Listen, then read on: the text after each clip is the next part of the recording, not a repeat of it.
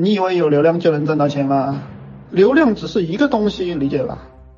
它只是一环，人的德行、人的格局、人的人坚持一条道，这些都很重要。我给你讲的营销逻辑，这些都很重要。我们我们为什么要要印刷书？这些也是一环，理解？你不要以为我们我们就说支撑一个人年收入过千万，或年收入过两千万。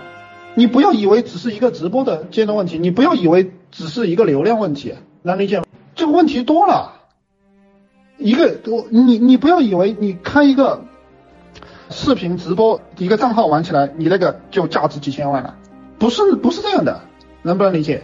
很很多人就特别的蠢，我们这个相当于运营了一个庞大的企业，理解吗？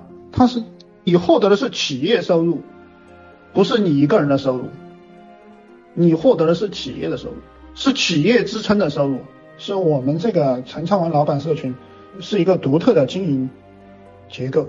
陈老师讲的这个有没有道理啊？